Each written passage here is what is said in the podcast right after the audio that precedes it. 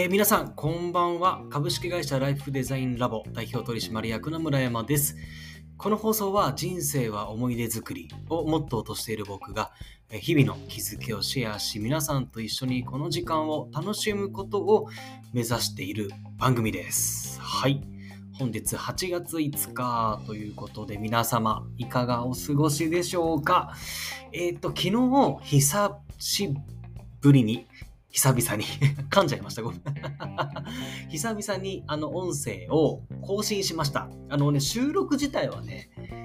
1週間ぐらい前だったんだけど、なんかいろいろ仕事がちょっと忙しくなってしまって、えーと、まあ、音声配信をね、サボってしまってたということだったんですが、少し余裕が出てきたので、また、えー、音声を再開したいなというふうに思っております。で、えー、っとですね、今日はちょっとラフなテーマで、こんなことあったよって話をね、させていただきたいんですが、皆さん、あお家にチラシとかって届くじゃないですか。広告、チラシ届くじゃないですか。あれってどうですか？どう思われますか？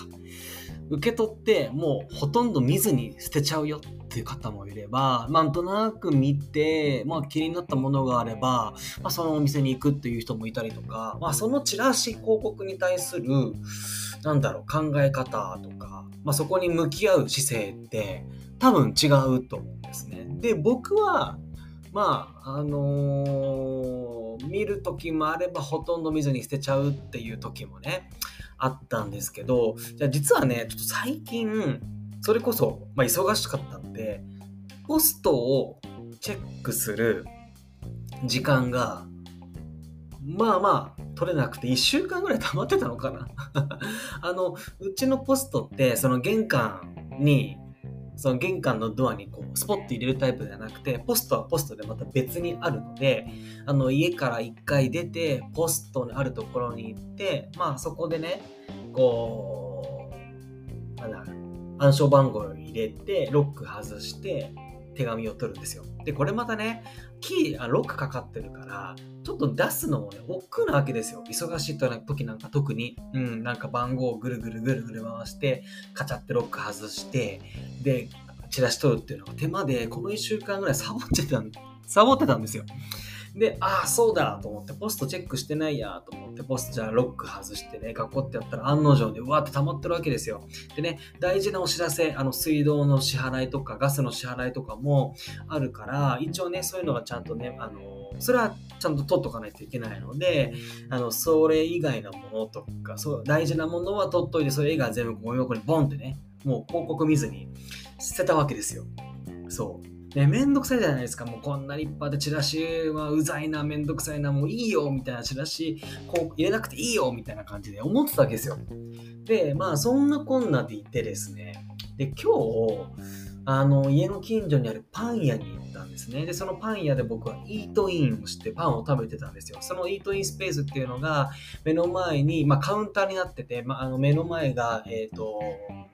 なんだ、ガラス張りになってるんで、外が見えるわけですよね。で、そこは住宅街にあるパン屋なので、目の前には一軒家がわーって並んでるわけですよ。で、そこにですね、えー、5、60ぐらいかな、60歳ぐらいのね、男性の老人の方がね、とぼとぼとぼとぼ歩いてきて、で、なんか家の中に入っていくわけですよ。え、なんだろう？と思って見てみて、よくよく見てったら、ポストにチラシを入れてるわけですよ。で、また入れ置いたら次の隣の家に向かって歩いてて、で、その歩いね、今暑いじゃないですか。だから汗を一生懸命なんかこう拭きながら歩いてて、で、ちょっとね、なんだろうね、腰が悪いのか足が悪いのか、ちょっとわかんないんですけど、腰をね、こうね、なんかね、右45度にこうね、あのね、傾けながらね、腰をね、腰をね、こうやって腰を押さえながら歩いてるわけですよ。ちょっと辛そうにね、汗も拭きながら、うわー大変そうだなーと思って見てるわけですよ。で、なんか、ね、どういった理由でね、あの、仕事をしてるか分かりませんよ。本当にお金をなんか稼がなきゃ足り、ちょっとお金足りないってことでやってるのか。まあ、もしかしたら好きでやってるかもしれない。だから僕がね、こういう心配するのも、ちょっとおこがましいというかね、失礼になっちゃうかもしれないんだけど、ただパッと見えた感じ、なんか大変そうだな、きつきつそうそうだなっていう印象があって、